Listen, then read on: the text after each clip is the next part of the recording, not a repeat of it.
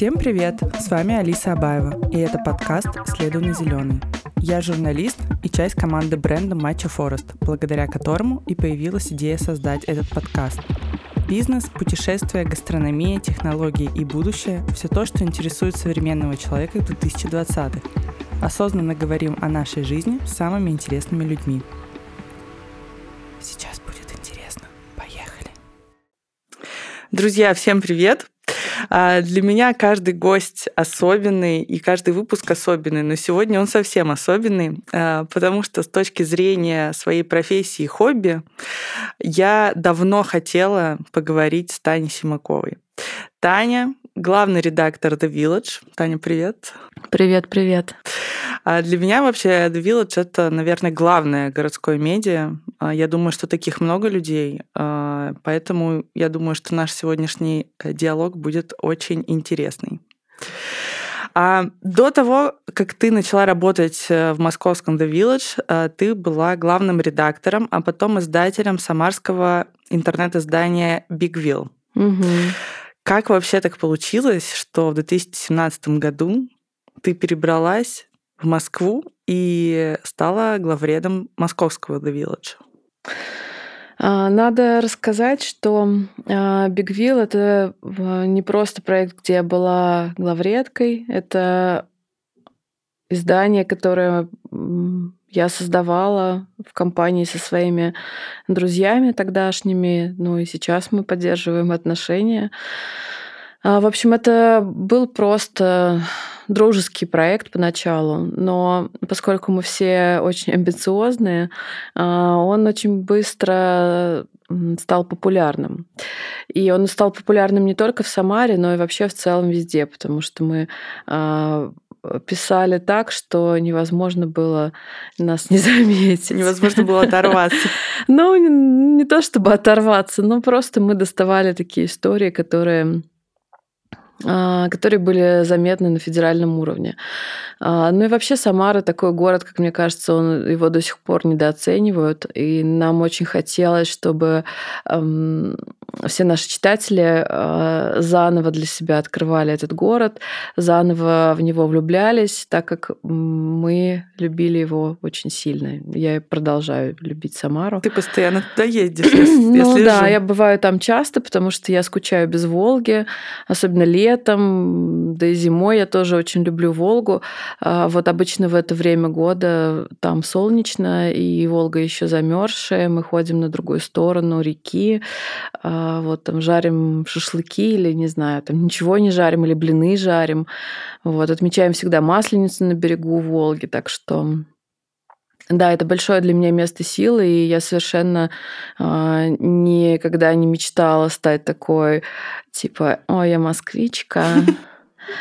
А, вот это Большой всего. человек. Да, да, вот это все как бы... Я, я люблю Москву, безусловно, и...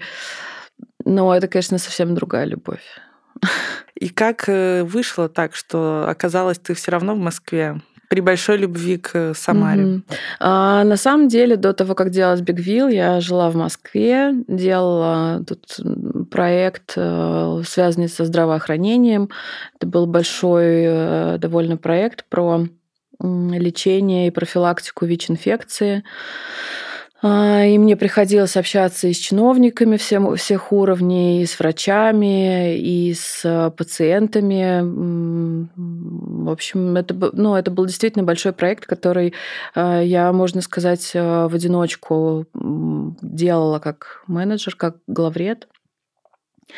А, вот, но это был такой проект как бы по времени ограниченный, и После я просто поехала в Самару в гости. У меня здесь остались все вещи, квартира снятая, ну и так далее. Но я тогда просто не вернулась. Вот, да, и прожила в Самаре еще какое-то количество лет. А вещи ты вернула? А, честно говоря, я как-то приехала, раздала их все, там какие-то, какая-то была посуда, подушки. Ну, в общем, ничего особенно интересного, чтобы стоило таскать туда-сюда из города в город. Поэтому вещи это ничто.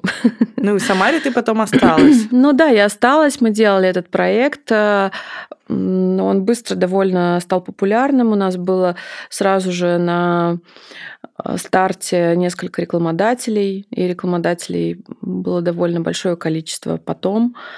И ну, в общем, это, это был такой очень важный для меня этап жизненный, да. А у вас вообще в Самаре были тогда конкуренты похожие?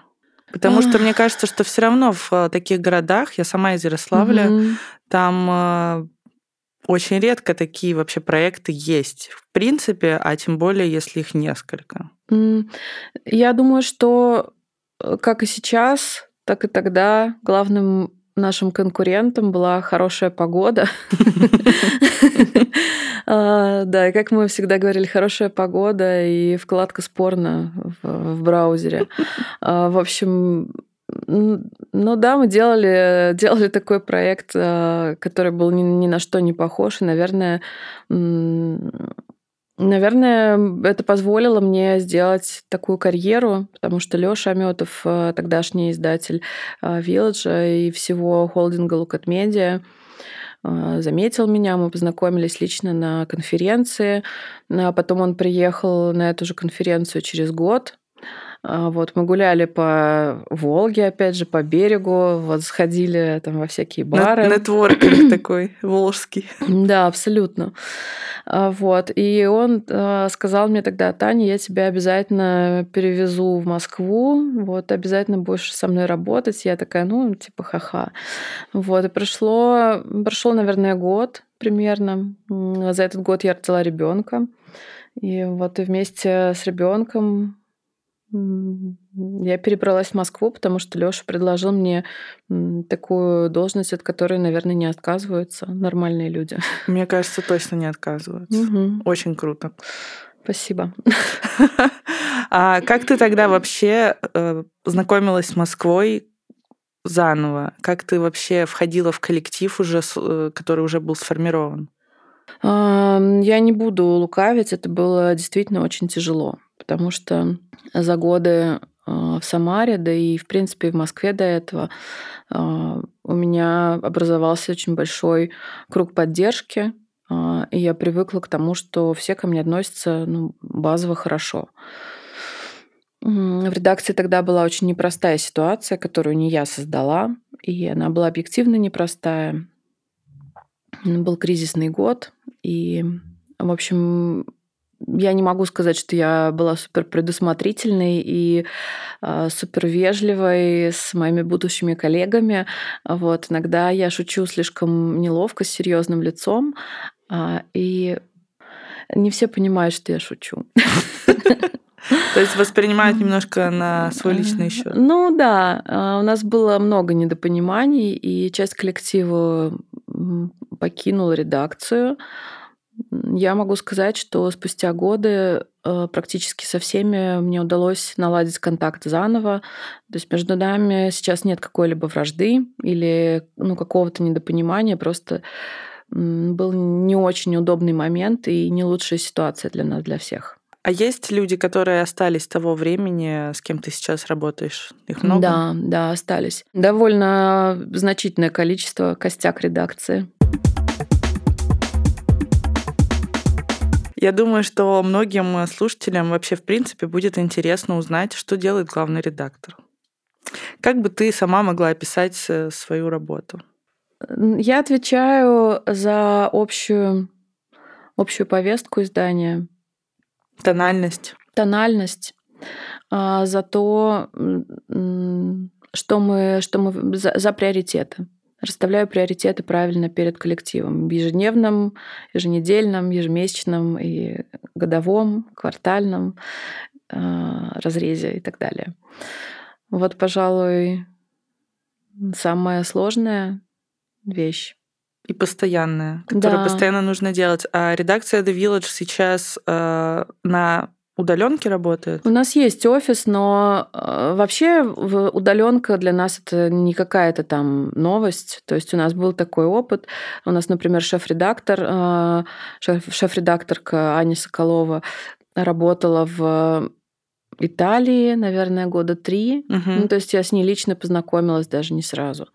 А, Вот. И, в общем-то, она супер классно справляется и справлялась раньше со своими обязанностями. Удаленка, мне кажется, это вообще, особенно для Мгм. медиа, это абсолютно нормальная история, если все делают свое дело и показатели условно не падают. Да, да, да. Ну, у нас есть еще питерская редакция, например, с которой мы тоже там встречаемся раз в год, может быть, раз в полгода. Ну, я в Питер почаще езжу, наверное, и почаще с ними вижусь, но так, чтобы всем вместе собираться, ну, это было прям вот исключительные случаи. Ну, раз в полгода мы где-то собирались, а сейчас, когда ковид, э, то как бы этого давно уже не было. Скучаешь по этому? А, ну да, у нас были классные корпоративы. Потом у нас есть франшизы, а, редакции в разных городах и странах. В Киеве, Минске, в том числе. а, Наших любимых. Да, наших любимых. Есть редакция в Екатеринбурге, Нижнем Новгороде, а, на Байкале, в, на Черном море. Ну, в общем, это довольно большое, большое количество людей в разных часовых поясах, и за этим всем нужно следить. То есть э, ты как главный редактор следишь за всеми этими? Или у каждой редакции есть свой какой-то Э, человек? Ну, конечно, у каждой редакции есть свое руководство, но в любом случае мне нужно а, смотреть за тем, чтобы все там было в порядке. И у меня был опыт, когда мы прекращали сотрудничество с Мгм. некоторыми главредами, с некоторыми франшизами, да, к сожалению. И что с ними потом происходило? Ну, Закрывались Ну просто? да, закрывались, да. Ты пришла в The Village в 2017 году. Насколько... Если сказать прям поточнее, то в конце даже 16 В декабре. Да, в декабре. А, Насколько тот Village отличается от Village сейчас, в 2022? Ну, обстановка в стране и в городе очень изменилась, поэтому Village изменился. Мы всегда реагируем на то, что происходит в городе, и на то, что происходит с нашими читателями. Конечно, мы изменились. Остались а, какие-то вещи абсолютно незыблемые, м, какие-то рубрики, которые а, изначально были в Village еще там, когда он создавался. Вот что-то что остается незыблемым. Что-то появляется новое. Люди меняются, не знаю, меняются интересы. Мы каждый год а, намечаем себе новую какую-то повестку. А Вот прошлый год э, был, понятно, там, а, годом здоровья, в том числе ментального. Позапрошлый год, понятно. Вот, потом до этого был год, а, связанный с экологией, экологичным образом жизни, а, с тем, как город производит мусор и куда он утилизируется и так далее. А в этом году уже наметили? А, Этот год стал для нас таким годом культуры, и по большей части это такая независимая культура, низовая культура, культура, которая отличается от э, того, что пытаются насаждать э, власти, неподцензурная культура. Прежде всего, это литература, м, которую до этого были сериалы, а, до которых цензура не добралась. Сейчас это только книги, к сожалению, и а, Сериалы, думаешь, все съели ну, по большей части, да, об этом Олеся Герасименко написала свой большой исследовательский репортаж, да. Я думаю, что Надо да. будет прочитать обязательно. Мгм. Мы уже затрагивали с тобой тему, то, что сейчас дико турбулентное время, как и для города, для страны, для конкретных институций каких-то. А последний год э, вообще показал, что в ми- мире медиа никто не застрахован абсолютно. А как вообще ты считаешь, что современному медиа нужно балансировать и работать в таких реалиях? Не завалиться туда или не завалиться другую сторону? А, У нас нет цензуры, у нас есть своя повестка, которой мы следуем из года в год. А, В любом случае это город. Если в городе, в центре погромы и митинги, но мы обязаны на это реагировать каким-то образом. Тут ничего нового. Ну, кстати, хочу сказать спасибо мэрии, которая никогда ни разу за эти пять лет, которые я руковожу редакцией, ни разу не было никакой попытки цензуры. Это на самом деле даже удивительно. Ну, не знаю, мне кажется, что по-моему, у нас а, есть какое-то взаимопонимание в том смысле, что а, есть оценка независимого медиа, Понятно, что мы никогда не писали никакую заказуху. А, у нас невозможно там, устроить какое-то размещалово, какую-то чернуху и так далее. Да, мы иногда критикуем власть. Власть нам отвечает официальными а, письмами, не знаю, дает интервью, объясняет, почему принято такое решение, а не другое. Ну, то есть я не знаю. То есть власть идет на диалог именно с э, вашим изданием? Если говорить о мэрии, то да, безусловно. Это меня даже просто немножко в ступоре, но это приятная удивленность, э, которая, мне кажется, очень э, хорошо характеризует. Но ты же понимаешь, что иногда вообще неочевидные проекты в СМИ, вот за последний год их просто а, объявили инагентами или их руководители объявили инагентами. И я понимаю, что у вас в редакции и вообще, в принципе, у всех, я думаю, адекватно мыслящих людей вызывает это очень разный спектр чувств от э, неприятия до грусти, расстройства и всего остального. И тут как будто мы все э, идем по тонкому льду. И как будто вообще нет никаких гарантий, что там, через год мы будем также сплочены или нас не, не раздавит какая-то машина? Ну, мне кажется, что Просто надо работать. Надо работать. А, я хочу сказать, что вот этот шильдик э, про иноагентов, э, ну, по крайней мере, никого не раздавил э, из тех больших изданий, за которыми я слежу. Дождь, э, которого признали иноагентами, опубликовал э, свою финансовую отчетность, и они все равно в прибыли. А Медуза тоже каким-то образом существует, там что-то на донаты, а, э, часть рекламодателей с ней осталась. Ну, то есть да, постоянно приходится меняться. Медиа — это такая вещь, которая быстро реагирует на изменения. Мы тоже реагировали. Да, у нас там, когда начался локдаун, и денег э, э, стало значительно меньше. Потому что уходили рекламодатели, да? Ну, рекламодатели не уходили, они просто поставили на стоп какие-то свои компании. Заморозили, да. Заморозили. Вот, кстати говоря, спасибо тем рекламодателям, которые сказали, нет, мы понимаем все, и мы вас поддержим. И такие, правда, были. Их оказалось больше, чем мы думали. И, ну, просто спасибо, ребята. Я думаю, что вы сейчас все знаете, о ком я говорю. А, вот, но денег все равно не хватало, и тогда те, у кого была зарплата повыше, ну, то есть там на менеджерских позициях и так далее, ну, мы отказались от части зарплат для того, чтобы выжить. Ну, потом все вернулось когда на круги своя. на круги своя, да. Это было прям реально тяжелое время, ну потому что у меня ребенок, там у меня ипотека, ну как бы ну так. Ну, справились как-то. Как-то справились. Ну да, блин, это правда тяжело. И постоянно там что-то придумывают. Там то ковид, то иноагенты, то еще что-нибудь, война. то война. Как бы это все, конечно же, бьет по медиа в первую очередь. Но мы работаем, да, ну, как бы кого-то признали на агентами, там какие-то какие медиа, но они там взяли, организовали новое медиа. И оно вроде бы классное. Я сейчас про медиа, которое называется «Черта». Mm.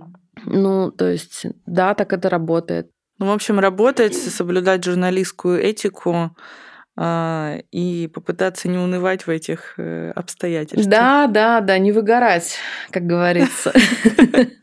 Я, кстати говоря, а, не могу сказать, что что мне всегда удавалось э, сохранять оптимизм. Я даже а, как а, журналистка и активистка ездила, например, на фемдачу uh-huh. для того, чтобы научиться каким-то новым навыкам а, саморегуляции. Эмоциональный. Эмоциональный, да, и для того, чтобы заново научиться отдыхать.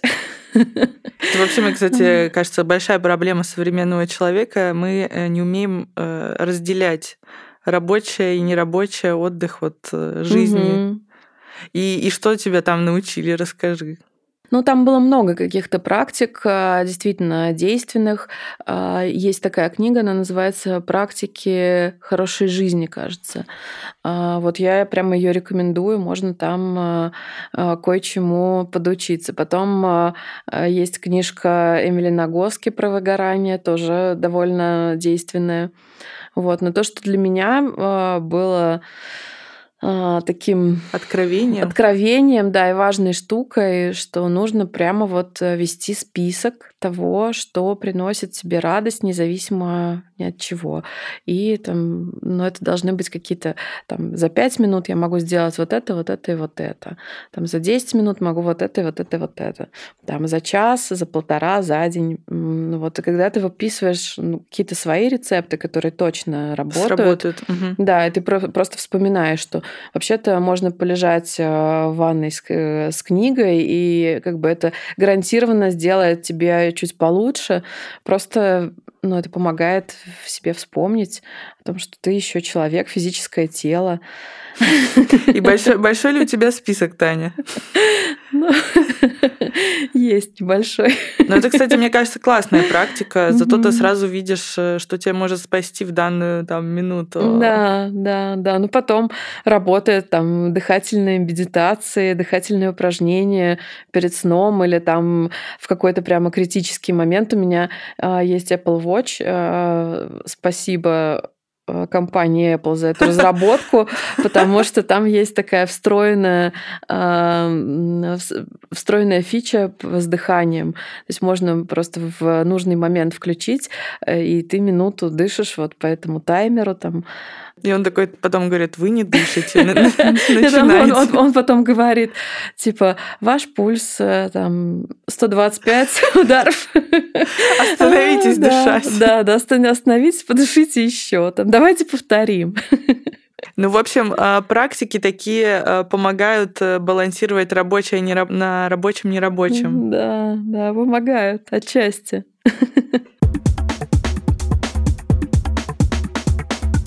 А расскажи вообще, как ты совмещаешь э, свои внутренние убеждения, которые, я думаю, у тебя очень сформированы и осознаны, а, с теми ограничениями в работе, которые все равно, я думаю, что у нас у всех есть.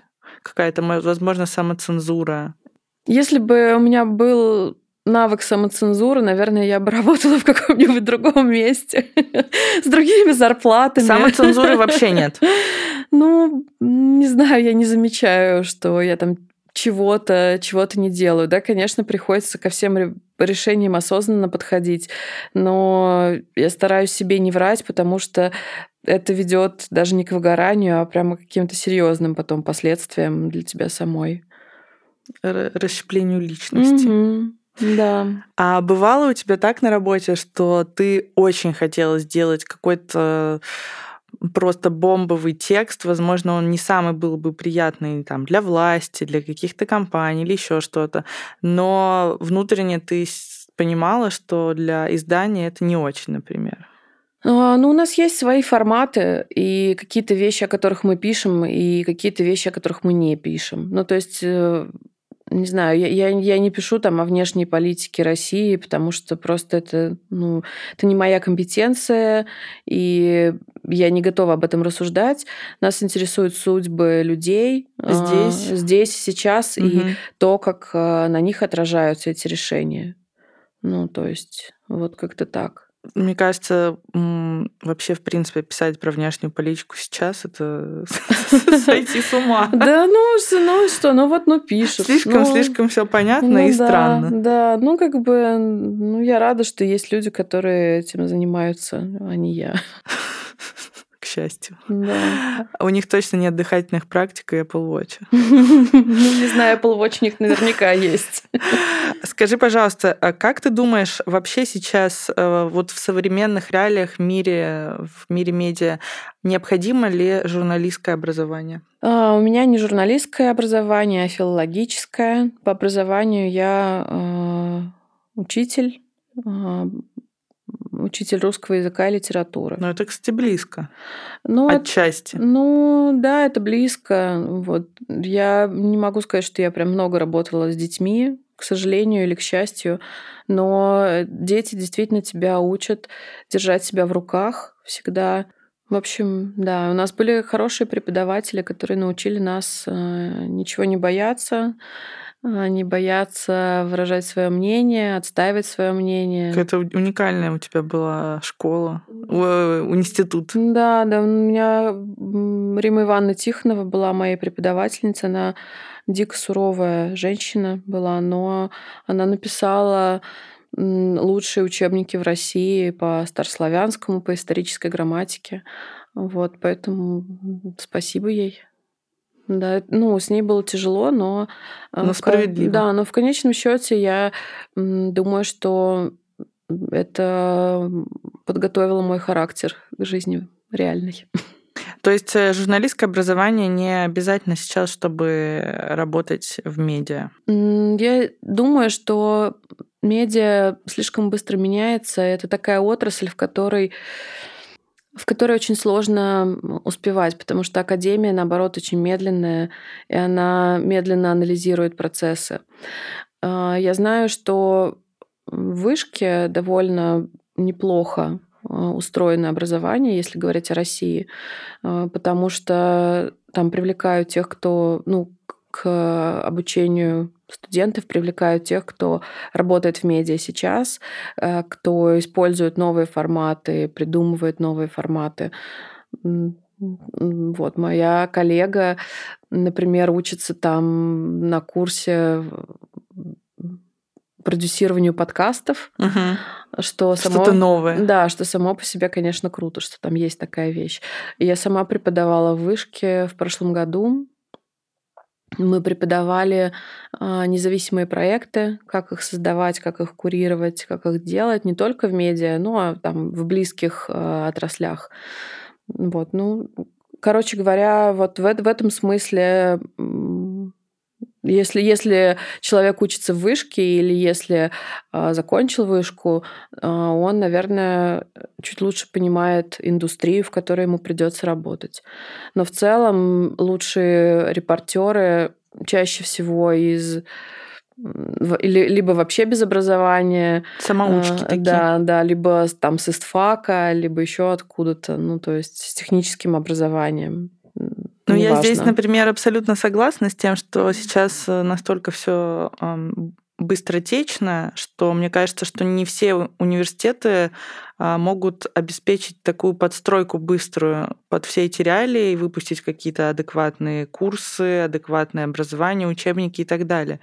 И самая большая, мне кажется, а, самый большой плюс это работа в полях и набор как бы своих каких-то технологий, угу. своих э, умений. Угу, я потому что тоже заканчивала вышку, но я не заканчивала там никакое э, не я не заканчивала факультет, связанный с медиа, угу. но там прямо очень круто формируют твои мозги и гибкость этих мозгов угу. во всех разных темах. И в этом плане я, да, максимально согласна.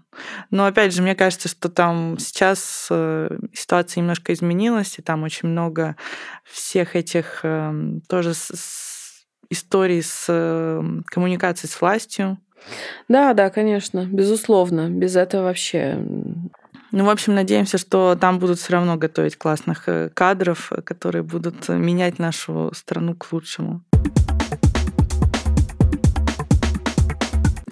Как ты думаешь, какими качествами вообще должен обладать журналист? Хороший журналист.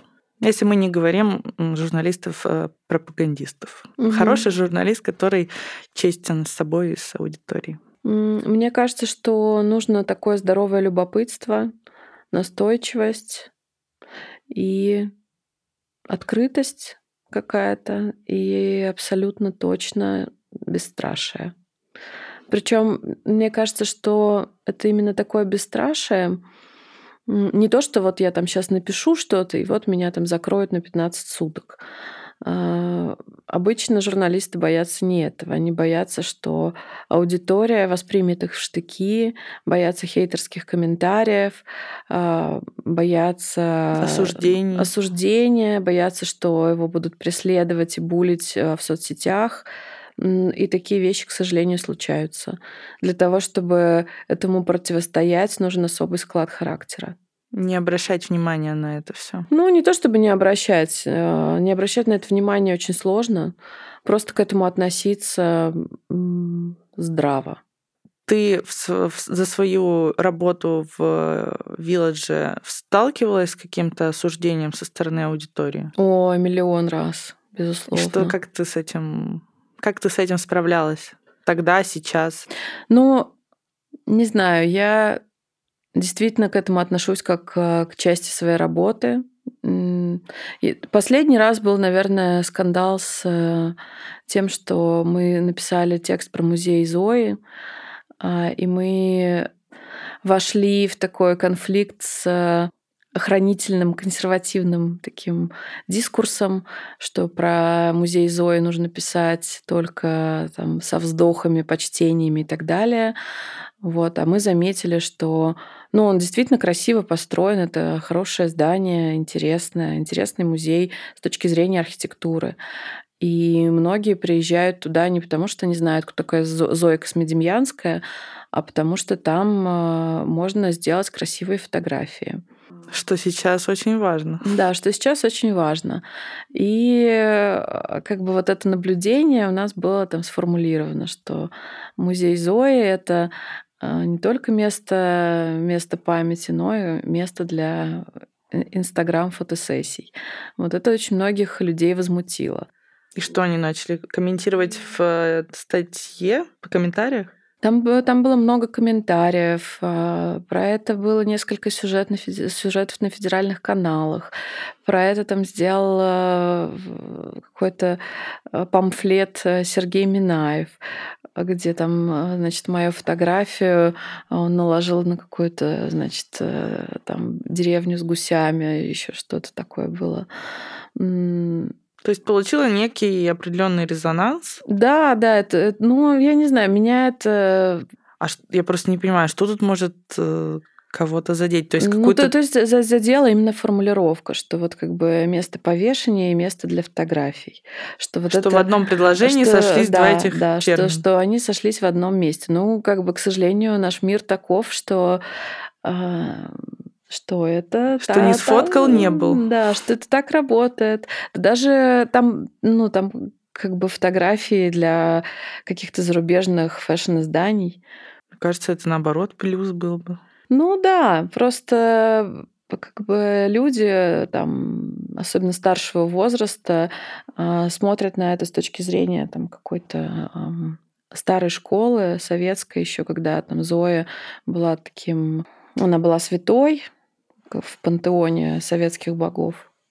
И вот к ней было такое отношение. Сейчас к этому отношению, ну просто как вот к... Кажется, гораздо проще к этому все ну относятся. Ну, да. ну молодежь. Мне ну, кажется, да, что да, многие конечно. даже и не знают истории. Угу. Ну и таких и таких а, ситуаций было, конечно, очень много в моей биографии. За последние пять лет особенно. Но сейчас у тебя к этому более легкое отношение, чем, например, пять лет назад. Ну, когда впервые был такой шитсторм в соцсетях, я не буду рассказывать подробности, uh-huh, uh-huh. вот, мне действительно было как-то сложновато. И когда а, на выпуске вечерних новостей а, фигурировала моя фамилия, а, было, честно говоря, сложновато. Ну, то есть, когда уже там у твоих родственников к тебе возникают вопросы, и когда это все подается совершенно не с той точки зрения, с которой мне бы хотелось. С которой изначально было все да, написано. Да, да, с которой было все написано. А вот это, конечно, выглядит немножко пугающе. Но не знаю, я правда как-то... А, я понимаю, что любой инфоповод умирает в течение 15 минут, поэтому, ну, как бы, завтра уже никто об этом не вспомнит. Это точно. Новости очень, очень мало живут. Да, да, поэтому, не знаю. Я, у меня такой был опыт. Э, когда я еще работала вообще не в теме медиа, ни со СМИ никак не была связана, я очень хотела попасть в Village. И писала нескольким, наверное, людям из редакции, делала какие-то тестовые задания. А, тогда мне никто не ответил. А, там через несколько лет сложилось так, что в итоге я все равно стала писать Village другими какими-то способами я туда проникла. Вот. Но я думаю, что этот вопрос будет э, многим актуален, э, кто, возможно, тоже сейчас рассматривает для себя э, такую возможность или работу, или мечтает вообще попасть в мир медиа, и особенно в Village. Как сейчас можно попасть к вам? Не поверишь, со мной была такая же абсолютная ситуация. Я тоже писала, писала резюме в Village, какие-то тестовые задания делала, но... Но фильтр мы не а, прошли. Фильтр мы не прошли. Как это работает? Ну, ты просто делаешь что-то свое, что становится заметным. Ну, в моем случае, по крайней мере, это сработало. В моем, кстати, тоже. Ну, вот видишь. это, это самый простой способ. Но потом а, действительно когда кто-то из знакомых работает, можно написать в личку редактору. Нужно хорошо понимать, о чем пишет э, издание, какой у него формат, а, что ты хочешь сделать, что ты можешь, какие у тебя темы. Если человек приносит тебе классную тему и более того, эту тему может э, развить, развить раскрыть и отработать, э, ну, как бы от таких вещей не отказываются. Ну, просто так работает. То есть не нужно бояться писать кому-то в личку, кому-то на ну, почту. Вообще ничего не нужно. Это, ну, это наша работа. А сейчас это еще работает? Просто конечно, там пять лет назад я, ну ладно, не пять, там три года назад ага. писала всем, но мне все равно не ответили. Ну, не повезло. Кому-то, кому-то повезет. Повезло потом. Повезло потом. У меня так было два раза когда удачно заканчивалась вообще история возможности сотрудничества, это Village, когда в итоге я стала писать, но уже с каким-то определенным багажом своих там статей, своих э, угу. проектов. И а вторая история я писала, мне кажется, в течение года на почту ножа. Угу. Мне сначала там четыре раза никто ничего не ответил, на пятый раз ответили. Угу. И вот тоже сейчас сотрудничаем с этим прекрасным изданием угу, уже там угу, два года. Угу. В общем, ребята, если у вас есть огромное желание быть в медиа, тем более в самых крутых медиа, не бойтесь э, писать всем. И желательно сразу уже с готовыми темами, которые вы готовы максимально круто отработать. Да, да, то есть э, главное питчить тему, сказать, вот, мне кажется, что я хочу написать вот про это, а, здесь вот такие герои, а, вот такой конфликт, а, вот столько-то там читателей, я думаю, здесь будет, потому что это обсуждает вот здесь и вот здесь, например. Ну, то есть надо всегда аргументировать э, эту тему и, в общем-то, все. Так работает. Да, угу. может быть, посмотреть э, сайт издания, куда вы хотите написать, и, возможно, там чего-то вообще не хватает или где-то проседает какая-то тема, а вы ее, вы про нее, например, знаете. Угу. Угу. Вот, так что дерзайте, ребята. Тань, мы с тобой, я думаю, что и многие современные молодые люди находятся в постоянном потоке информации. А что из современной журналистики из разных форматов, подкасты, видео на Ютубе, а, тексты, что ты сама читаешь? Может быть, каких-то авторов или ведущих, или интервьюеров, или слушаешь какие-то определенные подкасты? Мне кажется, что у меня, наверное, не супер какая-то репрезентативная выборка. Вот, я смотрю я, наверное, слежу за людьми скорее и за тем, что они делают. Там, слежу за тем, что делает э, э, подкаст-студия «Норм». А, это мои бывшие коллеги, с которыми у нас не супер как бы классные личные отношения, но то, что они делают, это супер. Мне нравится Настя Лотарева, которая а, работала раньше главредкой таких дел, а сейчас она работает в BBC. Ну, конечно, Олеся Герсименко, понятно, там она выпускает тексты не супер часто, но они того стоят. Конечно, там слежу за «Медузой», я думаю, не будет никаких а, там особенных открытий. А, у меня есть а, какие-то зарубежные медиа, которые мне нравятся. Ну, как-то так. А смотришь ли ты что-то на Ютубе? Что mm. смотрит главред Вилджа на Ютубе? Если честно, я не супер фанатка видеоформата. Mm-hmm. Если я что-то смотрю, то, как правило, это Netflix, потому что, ну или там э, Apple TV мне нравится, а, потому что для меня важно, наверное, какие темы сейчас э, раскрываются. У них как, очень разные сейчас вообще истории. Да, да, какие, какие конфликты важны, а, какие истории становятся объектом там, для каких-то документальных фильмов, наверное. А, вот, это то, зачем я слежу. И вообще, в принципе, за платформами слежу, наверное, больше, чем за YouTube. А вот. И на YouTube, не знаю, я смотрю там только какие-то ролики, которые ребенок мой смотрит, там типа а, Влада А4. Вот. Это что-то на этом, на языке родителей с детьми. Это я не знаю. Да, да. Ну, это, это такой, такой популярный блогер, который там делает такие скетчи и челленджи. Очень современно звучит. Угу, да, да. Ну, как бы челлендж сразу, я понимаю, там челлендж, эксперимент, там классно. Это мы тоже делаем как формат. То есть я не, я не знаю, на YouTube, но вот эти вот всякие разговорные интервью, нет. Такая вздохнула. Нет. Не твое. Нет, вообще не мое. Подкасты. Угу.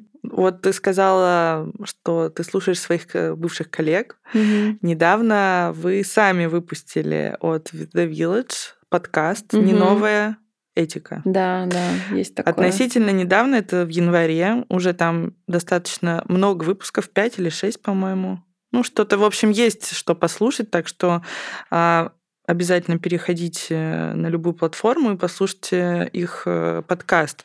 Расскажи, пожалуйста, что, о чем вы там рассказываете? А, подкаст «Не новая этика» э, про этику, а, про то, а, зачем она вообще нужна сейчас, что такое культура отмены, работает она или не работает, в каком случае, про то, как быть вообще хорошим человеком и почему так, а не иначе.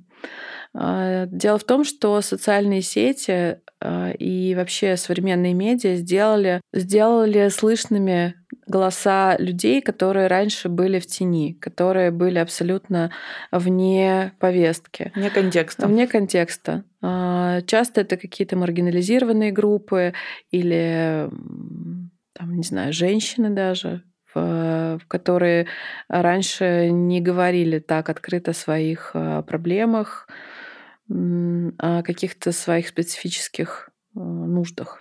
Вот, и мы решили сделать э, про это подкаст, про то, что нам хотят сказать э, эти люди, которые раньше были не совсем невидимыми, незамеченными. Незамеченными, да, незамеченными медиа. Вот, мы разбираемся разбираемся с этой темой, разбираемся, что с бездомными, почему а, те меры, которые сейчас принимаются в город, ну это все равно городской формат, конечно, почему почему это вот архитектура, так называемые там антибомж э, устройства, антибомж скамейки, а, антибомж решетки а, плохо работают, что вообще с этим не так, что не так со словом Что такое бомж. антибомж скамейки? А, Там ну, шипы?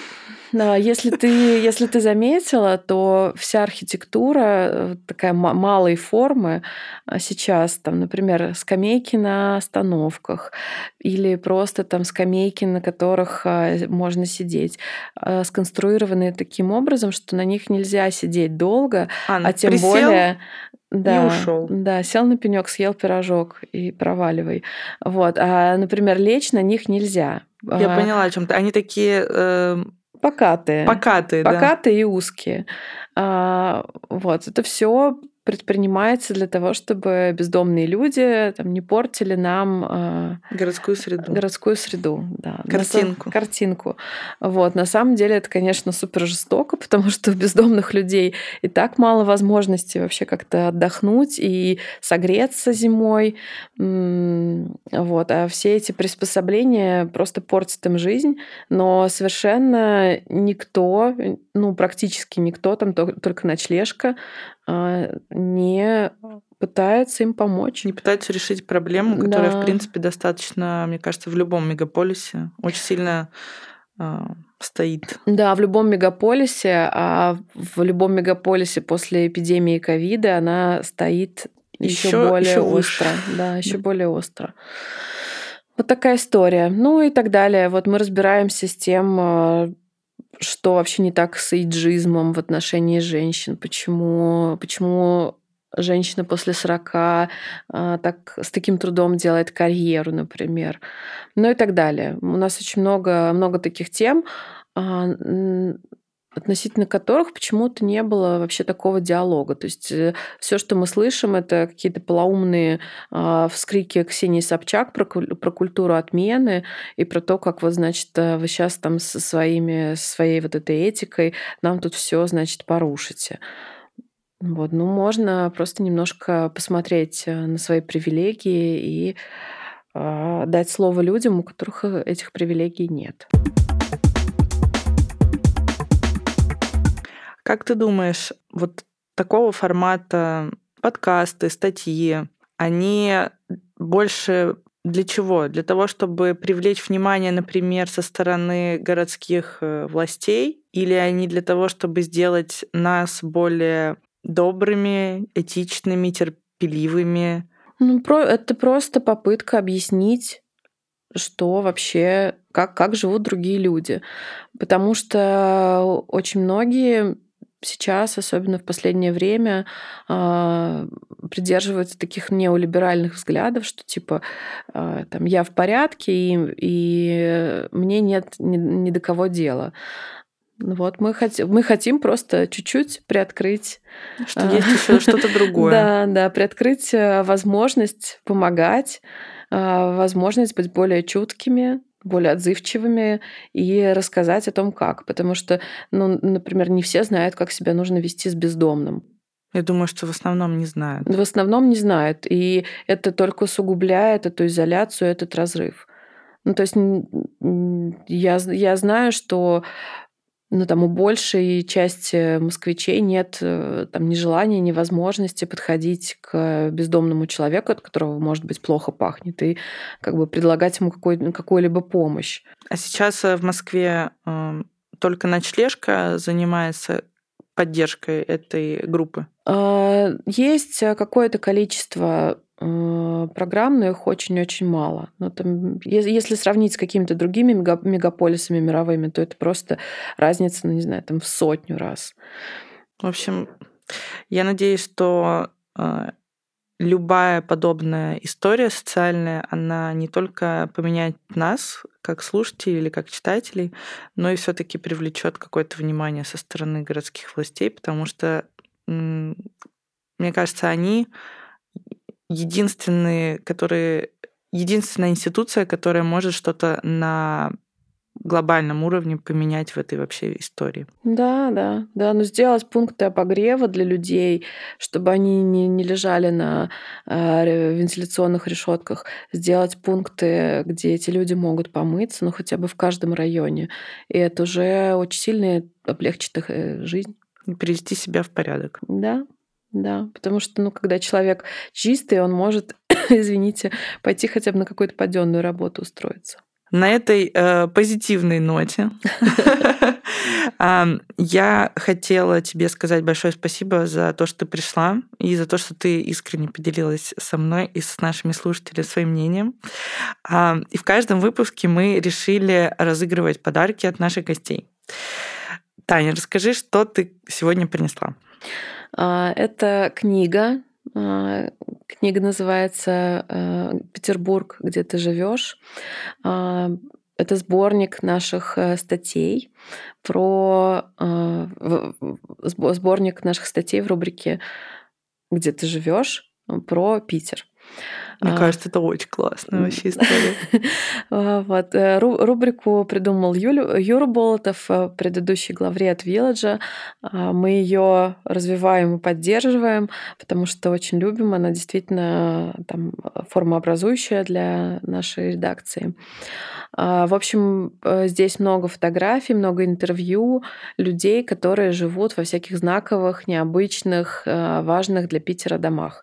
Я хочу сказать, что Питер Э, в, в смысле какой-то внутренней жизни очень сильно отличается от Москвы.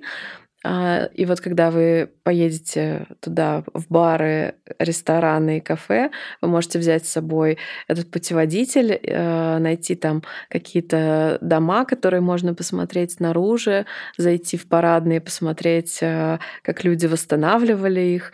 Ну, в общем, это даст, э, как мне кажется, чуть большую глубину. А, Познание этого прекрасного города. Да, да, все так. А я не знала, что Таня принесет, но этот подарок очень крутой. Мы вообще, в принципе, любим книги, а тем более такие э, интересные и значимые. Спасибо. Мне кажется, для этого... Но это уже библиографическая редкость, потому что тираж э, довольно быстро раскупили. А вы больше не будете его печатать? А, но это не от нас зависит, поэтому пока нет. То есть это такой эксклюзив. Да. Таня, а можно э, нашему э, победителю будущему рассчитывать на твой автограф? Безусловно, на этой книге. С удовольствием. Ребята, ну, я думаю, что стоит побороться. А, победителя я буду определять по самому интересному вопросу нашему гостю, который я задам Тане в будущем, и обязательно вы получите на него ответ. А, этот э, вопрос вы можете задать в нашем телеграм-канале. Там будет прикрепленное сообщение, и я выберу его сама, и потом мы с вами обязательно свяжемся, ответим на вопрос и подарим подарок. Таня, спасибо тебе большое, что спасибо пришла. вам. Э, всем пока и всем матча. А я напоминаю, что этот подкаст создан благодаря бренду Matcha Forest, который я безумно люблю. Мы не только привозим из Японии самый лучший чай матча, но и популяризируем матча-культуру. У нас уже есть настоящая матча-комьюнити. Не забывайте, что с нашим матчем можно экспериментировать дома или пробовать его в заведениях, с которыми мы сотрудничаем. Очень много полезной информации можно найти у нас в Инстаграме Матча Форест или в Телеграм-канале Матча Многокосово.